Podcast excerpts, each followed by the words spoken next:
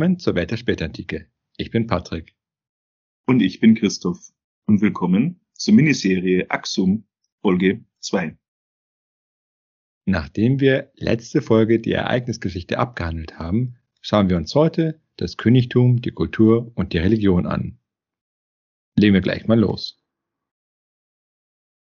Die Gesellschaft war, wie man sich denken kann, streng hierarchisch gegliedert.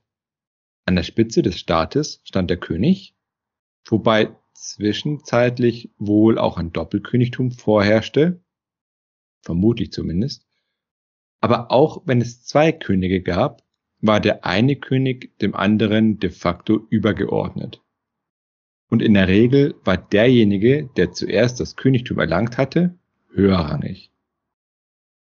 Dass es jetzt zwei Könige mit unterschiedlicher Macht gab, ist vielleicht mit dem Römischen Reich vergleichbar. Da gab es ja auch manchmal einen Augustus und unter dem dann einen Cäsar. Um seine Macht im Staat zu stärken, hat der König dann häufig wichtige Posten in der hohen Verwaltung und beim Militär mit Familienmitgliedern besetzt. Ja, denn auch im Staat gilt, Blut ist dicker als Wasser.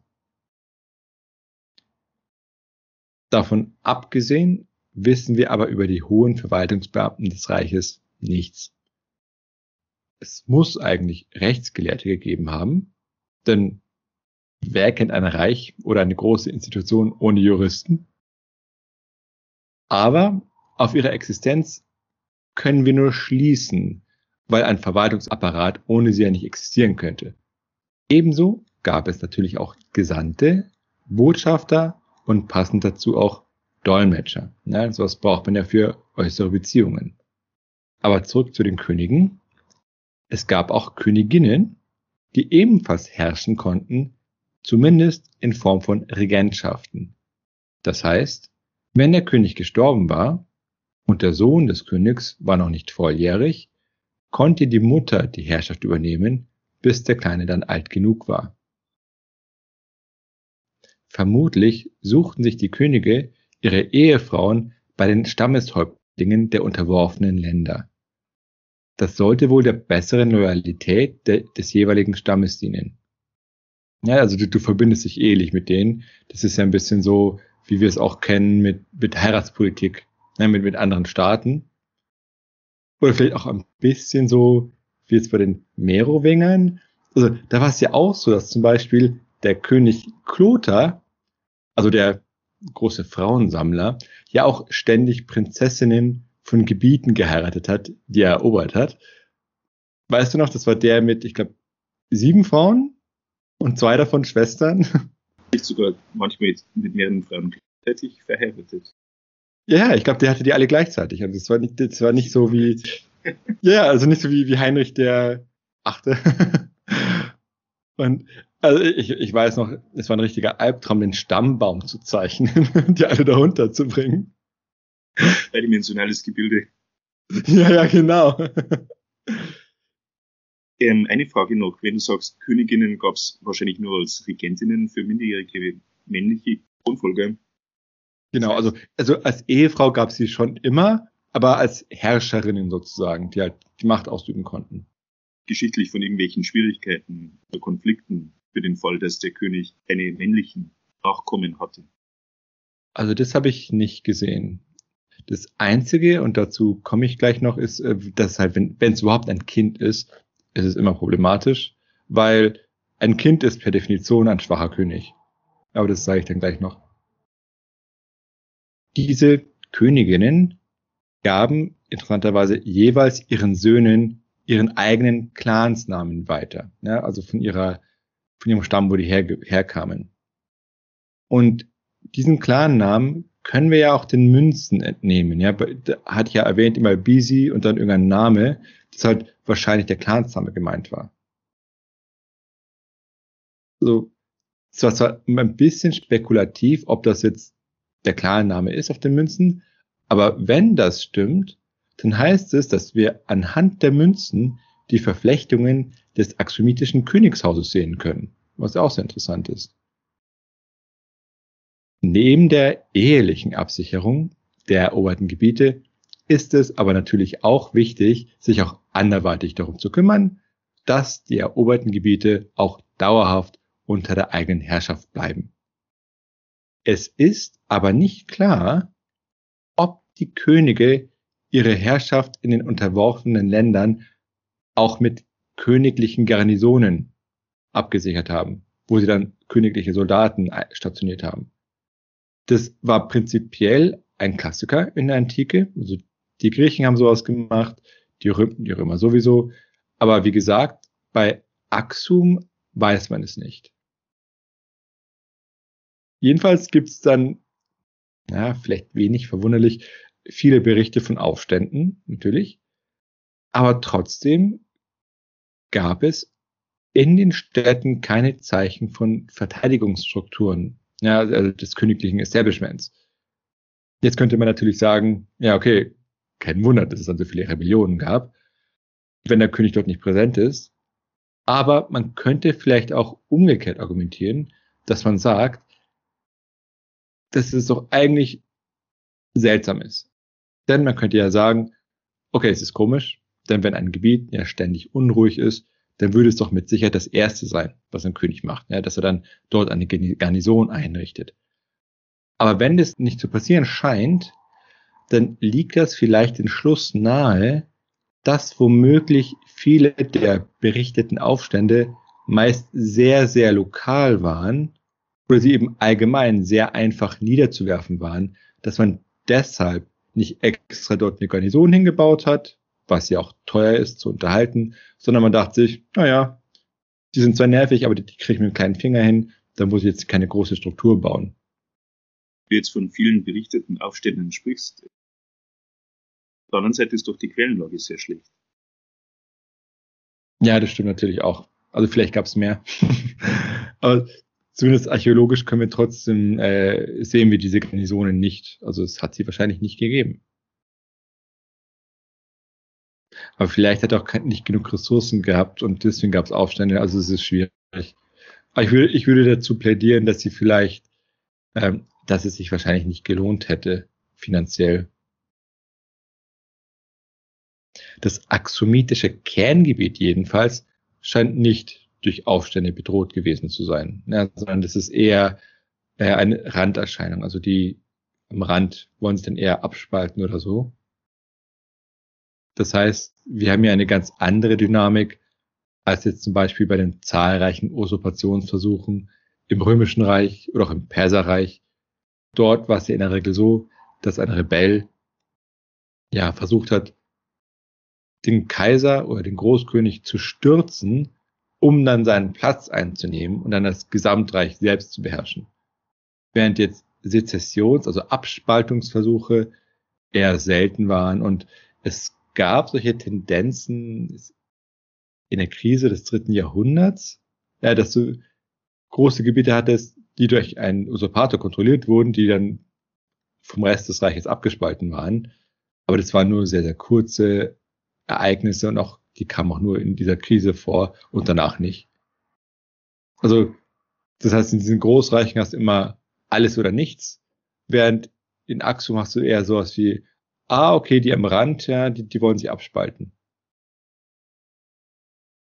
Das axomitische Militär scheint aber jedenfalls sehr schlagkräftig und auch mobil gewesen zu sein, so dass sie schnell auf solche Rebellionen reagieren konnten. Unterhalb des Königs befanden sich dann die Unterkönige. Ja, die hatten wir in der letzten Folge erwähnt. Dabei handelte es sich um lokale Herrscher, die von Axum unterworfen wurden, aber einen neuen Status als Unterkönig erhalten haben, in dessen Funktion sie dann dem König gedient haben. Zumindest solange sie den König für stark genug hielten, diese Unterwerfung auch durchzusetzen. Ja, wenn der König frisch gestorben war oder sein Nachfolger eben minderjährig, konnte man auch ein bisschen mutig werden.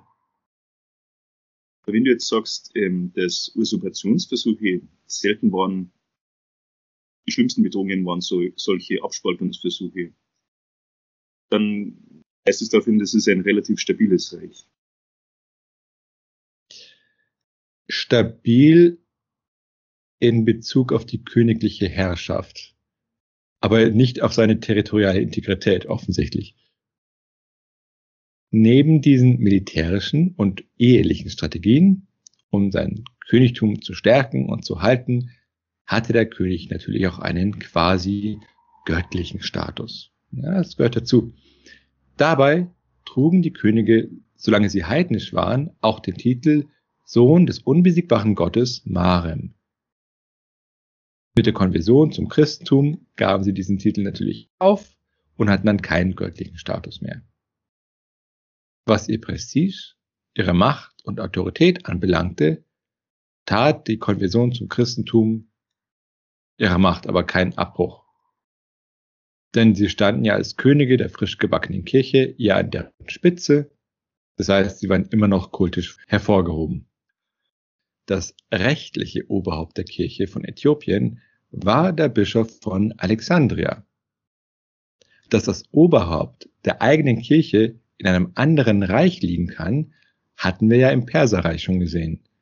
Da war es ja auch so, dass das Oberhaupt der persischen Kirche, zumindest am Anfang, der Bischof von Antiochia war, bis sich dann die persische Kirche unter dem Katholikos von Ktesiphon abgenabelt hatte.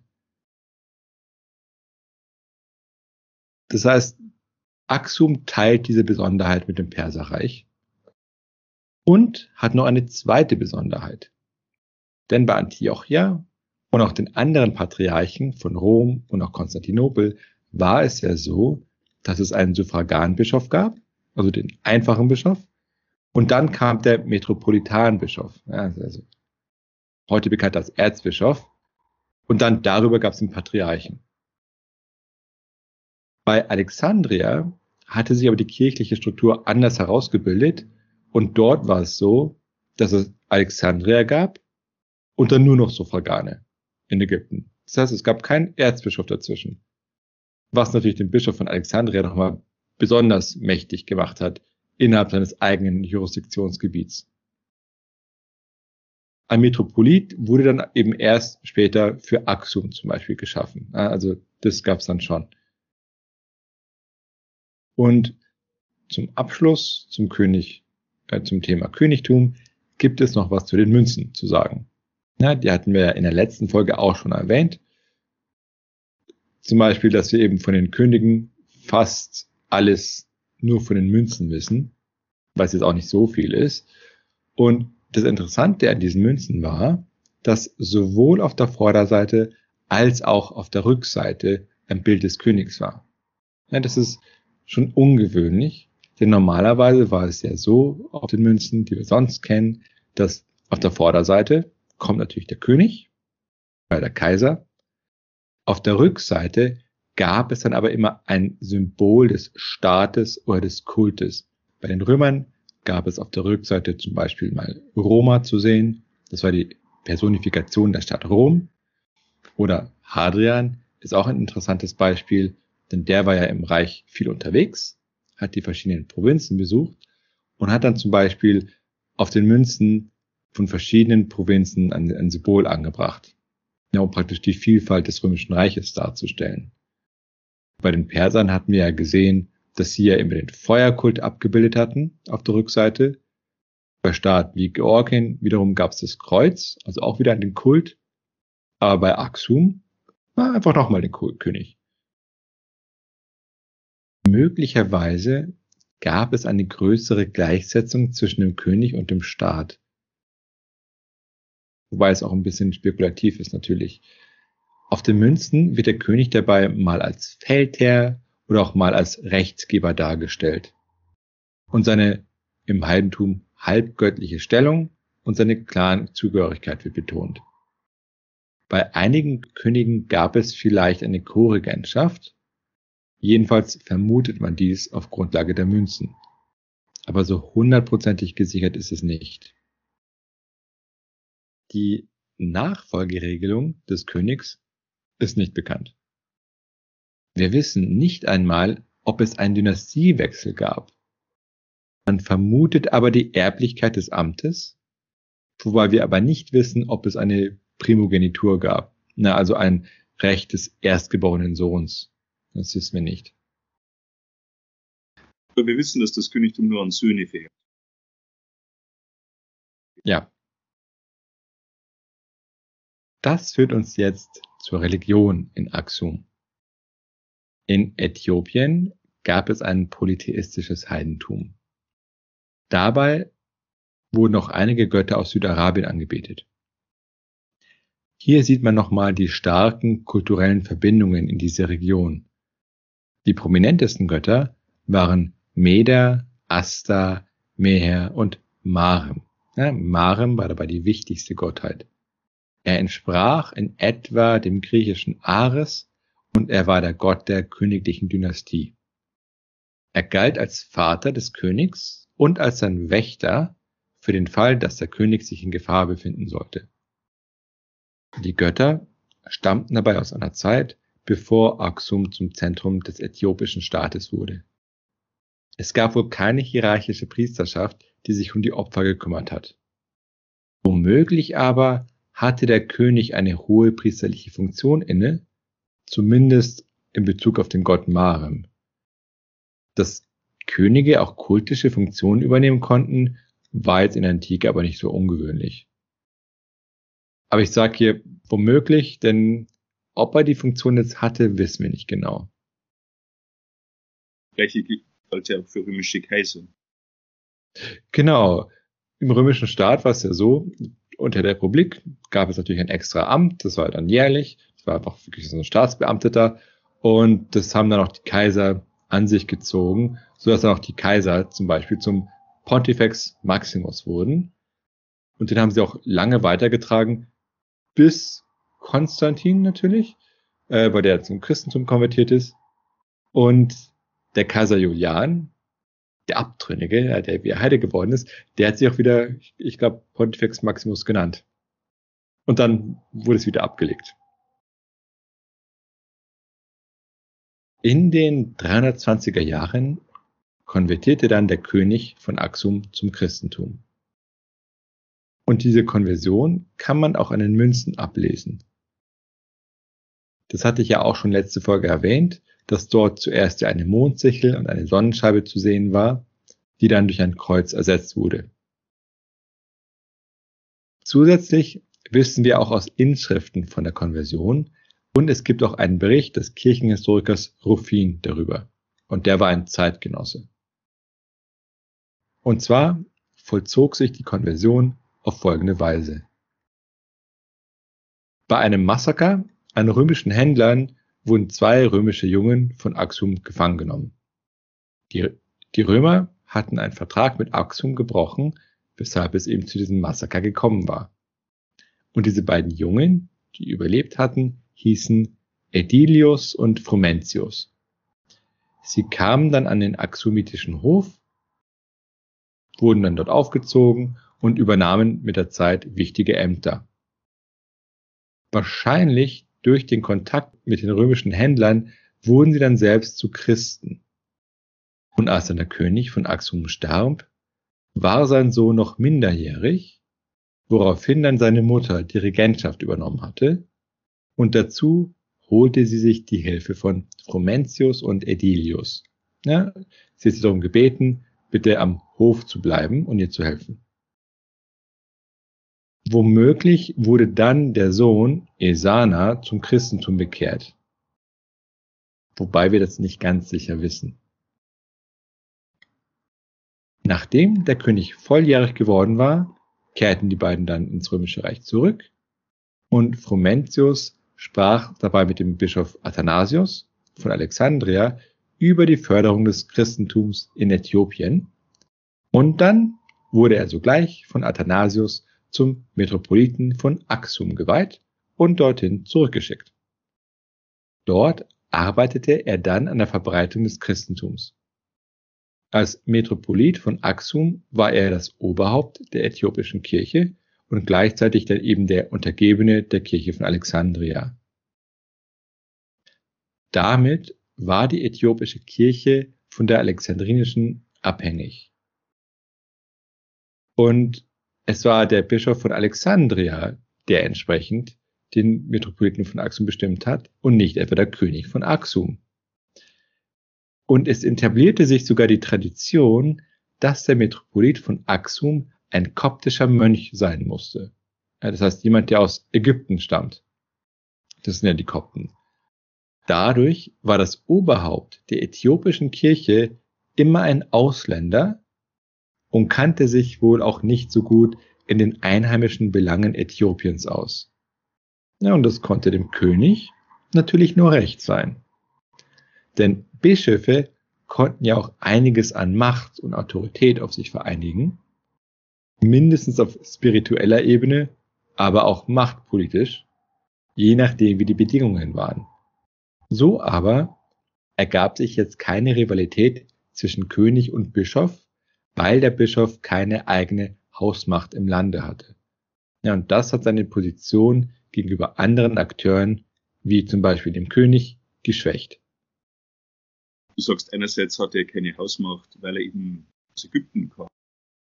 Genau. Aber auch die Tatsache, dass er ein Mönch gewesen sein muss. Ja, stimmt. Stimmt, klar, weil wenn du jetzt ein Aristokrat bist, hast du natürlich Geld, aber das musst du ja alles loswerden, wenn du Mönch bist, wenn, du es überhaupt hattest. Stimmt. Ja, stimmt, das habe ich gleich bedacht, muss ich zugeben. Und ähnliche Konstruktionen dass jemand eine wichtige Position im Staat erlangt, aber keine eigene Hausmacht ausbilden kann, gab es auch in Byzanz, also in Konstantinopel. Und zwar gab es hier zwei prominente Beispiele. Eunuchen, die hatten wir ja schon mal erwähnt in der Serie, und zum Beispiel auch die Varäger Garde. Wir hatten ja schon mal erwähnt, dass Eunuchen ja zum Teil sehr machtvolle Positionen am Hof in Konstantinopel erreichen konnten. Und für Kaiser waren sie dabei als Funktionäre sehr attraktiv, weil sie ja dem Kaiser selbst kaum gefährlich werden konnten.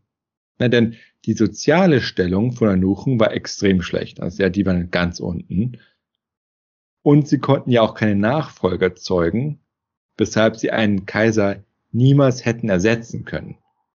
Und es macht es natürlich auch sehr, sehr unwahrscheinlich, dass sie versuchen, ihn zu stürzen. Und vor allem ist es ja so, in der Regel haben sie ihren Posten überhaupt durch den Kaiser gekriegt. Es mag sie eh keiner. Das heißt, sie sind sehr, sehr, sehr abhängig vom Kaiser. Zumindest ist das die Grundposition. Es gab auch Ausnahmen von super Eunuchen, von denen trotzdem irgendwann getötet wurden. Aber, also, ja. Meistens dann, wenn, wenn es einen Machtwechsel gab. Genau. Und das andere Beispiel, das ich kurz erwähnt hatte gerade, war die Varäger Garde. Bei der Varäger Garde handelte es sich um einen Spezialtrupp von Kämpfern, die für die Sicherheit des Kaisers zuständig waren. Also die Varäger, das ist kein so bekannter Begriff, das sind im Prinzip Wikinger.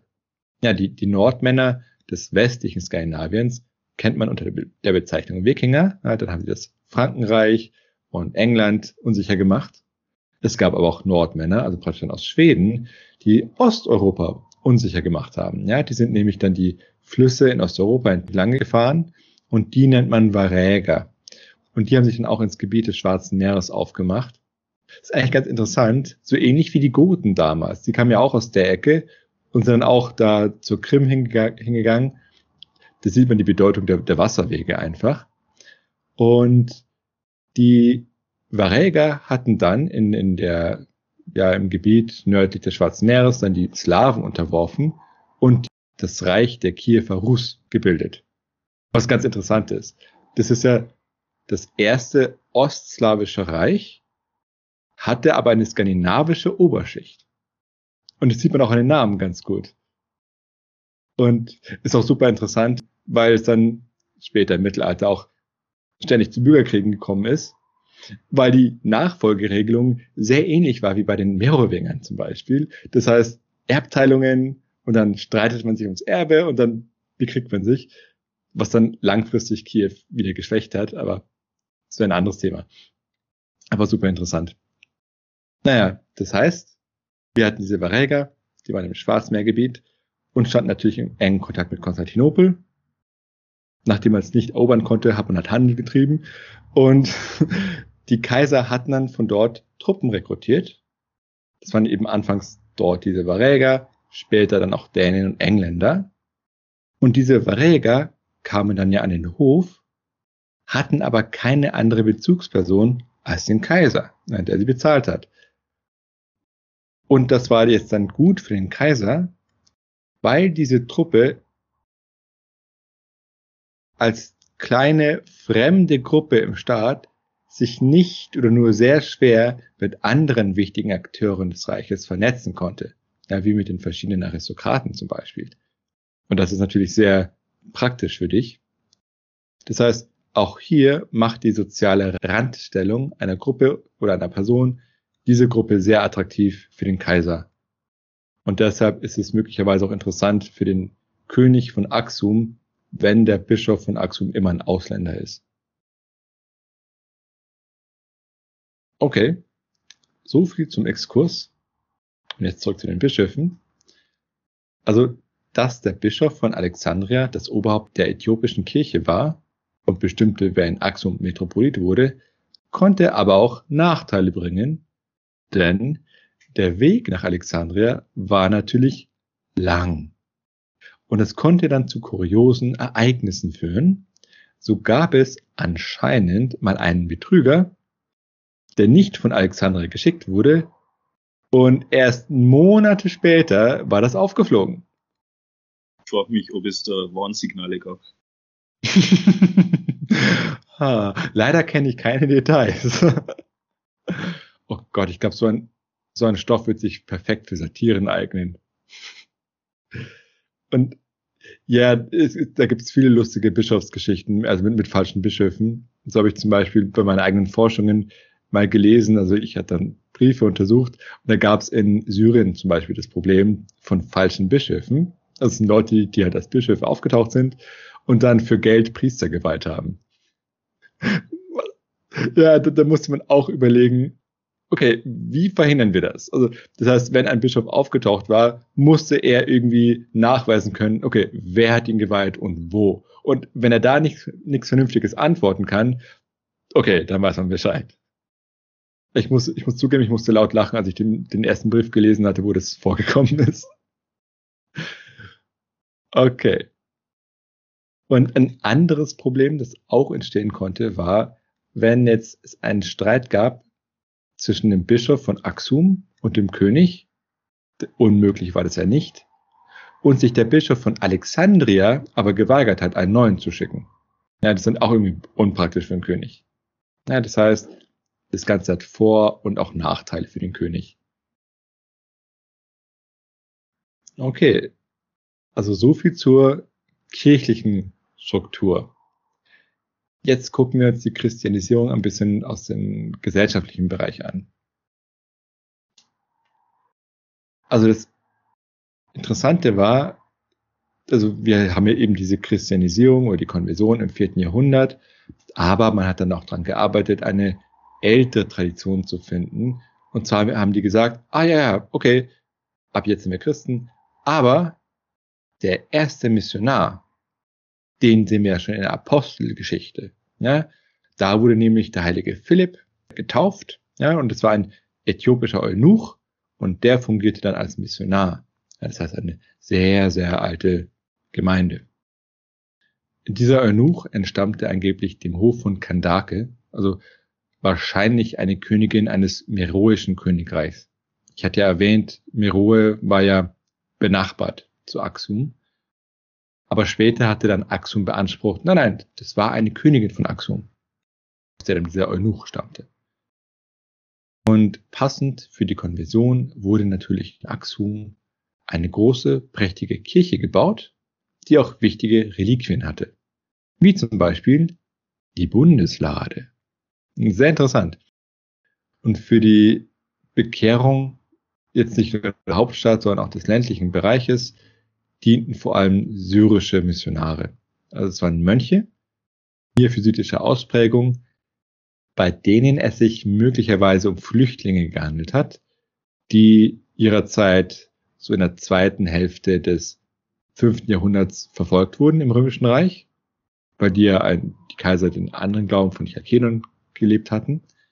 Und dann kamen eben diese syrischen Mönche nach, nach Axum in Form von neuen Heiligen und haben dann das Reich missioniert.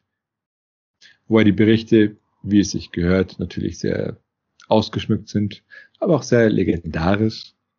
Und was aber auch wichtig ist, die Entstehung der Quellen von diesen neuen Heiligen, die missioniert haben, diese Quellen stammen selbst erst aus dem 9. und 10. Jahrhundert und wurden auch erst im 12. Jahrhundert richtig schriftlich fixiert. Ja, das geschah damals unter der Salomonischen Dynastie, die auch nochmal sehr interessant ist. Das ist jetzt schon das Mittelalter dann in Äthiopien. Und da gab es dann eine Monarchie, die sich auf den König Salomon zurückgeführt hat. Und hier wird dann eben auch die Verbindung mit der Bundeslade gezogen, dass man gesagt hat, ja, die Königin Sheba hatte einen Sohn mit Salomon, Menilek, und der hat dann auch die Bundeslade mitgebracht. Also da gibt es verschiedene Legenden darum. Und hier sieht man auch die ten interessante Tendenz, weitere biblische Verbindungslinien zu ziehen. Da gibt es zum Beispiel noch eine Alttest also eine weitere alttestamentarische Linie, man hat zum Beispiel gesagt, oh ja, es gibt also die Geschichte, es gibt diesen Akumawi, das war der Sohn des Äthiopis, also hier sieht man eben das Äthiopia schon drin. Und er war auch der Enkel von Noah, also auch sehr, sehr alte Tradition. Und der hatte die Stadt Axum gegründet, zum Beispiel. Und zwar gab es vor Ort einen Schlangenkönig, also das war ein, ein Schlangenmonster namens Arwe oder Wainaba und der herrschte über das Land und verlangte jedes Jahr, dass ihm ein junges Mädchen geopfert wird. Natürlich.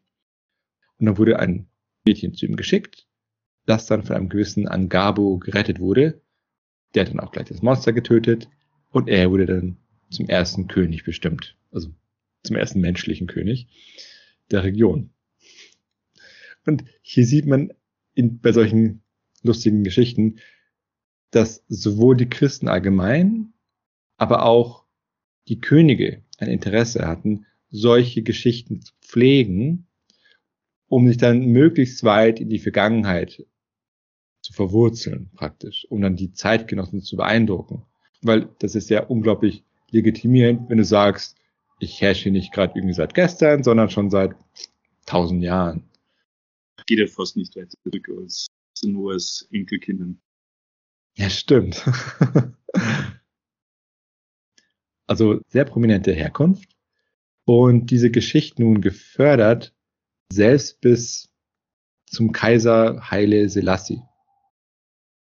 Und der war nämlich der letzte äthiopische Kaiser. Ja, der ist erst im 20. Jahrhundert gestorben. Okay, das führt uns zum letzten Punkt. Sprache und Kultur. Die Hauptsprache, die gesprochen wurde, war Geez. Ich hatte sie ja in Bezug auf die Münzen schon mal erwähnt. Es handelte sich dabei um eine semitische Sprache, die möglicherweise näher mit dem Alt-Südarabischen verwandt war. Mittlerweile ist sie aber als Alltagssprache ausgestorben wird jedoch noch in der äthiopischen Liturgie genutzt. Diese Sprache, also Geez, wurde in der alt-südarabischen Schrift geschrieben, beziehungsweise dann eben aus einer, mit einer Kursivform, die sich daraus abgeleitet hatte. Und daraus leitet sich auch das moderne äthiopische Alphabet ab. Zuerst hatte das Alphabet keine Vokale. Ja, das kennen wir ja auch von anderen semitischen Schriften, wie jetzt Arabisch oder Hebräisch oder Syrisch. Und in Aksum war man wahrscheinlich nicht so zufrieden damit. Und dort hat man dann im vierten Jahrhundert Vokale eingeführt, was dann den Lesefluss natürlich erleichtert hat. Nur auf den Münzen hielt sich weiterhin die unvokalisierte Schrift, was auch vielleicht Sinn ergibt, weil man da ja weniger Platz hat. An den Rändern der axomitischen Herrschaft wurden zudem noch auch kuschitische Sprachen gesprochen. Bei den kuschitischen Sprachen handelt es sich um eine Sprachfamilie der afroasiatischen Sprachen. Zu dieser Großfamilie gehören die semitischen Sprachen oder auch das ägyptische oder das berberische. Und durch die Verschleppung von Aufständischen und Gefangenen wurden diese Sprachen wohl auch ins Innere des Reiches gebracht. Auf Inschriften hingegen wurde vor allem die griechische Sprache genutzt. Diese war wohl nur für eine Handvoll der Leute in dem Volk verständlich und wahrscheinlich waren diese Inschriften deshalb vor allem für Ausländer bestimmt. Ja, denn die kamen vor allem in Form von Händlern ins Land. Ja, und das passt dann dazu, dass das Griechische ja auch für Münzen benutzt wurde. Also hier sieht man die Verbindung von Wirtschaft und Sprache, so dass dann eine bestimmte Sprache auch politisch genutzt wird, obwohl sie weniger für das normale Volk praktisch ist. Witzigerweise finden sich aber ab dem vierten und fünften Jahrhundert Schreibfehler auf den Münzen. Also zumindest bei der griechischen Legende. Und hier sieht man eben auch die Grenzen der Griechischkenntnisse selbst unter den Beamten, die für die Münzen verantwortlich waren. Was natürlich ein bisschen peinlich ist, wenn man drüber nachdenkt. Es gab aber auch einige Inschriften, die dreisprachig waren, beziehungsweise in drei Schriften verfasst waren. Und zwar in Ge'ez mit altsüdarabischer Schrift, auf Ge'ez mit Kursivschrift und eben auf Griechisch. Und solche mehrsprachigen Inschriften sind dann natürlich immer sehr dankbar für Linguisten. Ja, man, man denke nur an den Rosetta-Stein, der wahrscheinlich die, das ähm, bekannteste Beispiel ist, nicht wahr? Das war nämlich auch so, das war ein Stein in Ägypten, wo du ein Dekret hattest, einmal mit Hieroglyphen geschrieben war, einmal in demotischer Schrift und eben einmal in griechischer Schrift, äh, also in griechischer Sprache, was dann geholfen hat, die Hieroglyphen überhaupt mal zu entziffern. Also das ist der große Vorteil von mehrsprachigen Inschriften. Zwischen dem fünften und dem siebten Jahrhundert wurde dann auch die Bibel und, und auch andere Werke ins Geäts übersetzt. Ansonsten wissen wir nichts zur axomitischen Literatur. Und auch über andere jetzt gesellschaftliche Dinge wie jetzt Sozialstruktur und Mobilität wissen wir praktisch nichts. Okay, das war es jetzt mit unserer Doppelfolge zum Königreich Axum. Wir hoffen, sie hat euch gefallen. Das war jetzt unsere kürzeste Miniserie, wenn man überhaupt Miniserie sagen will. Und ab nächster Folge geht es dann weiter mit einer Serie zu Armenien. Ja, Armenien wurde ja schon öfters erwähnt, relativ prominent bei unserer Perser-Serie. Und jetzt bekommen sie mal die Hauptrolle. Dazu wird es dann sechs Folgen geben, ja, sodass dann die, äh, die Serie wieder ein bisschen länger wird. Okay, dann bis zur nächsten Folge zur nächsten Folge.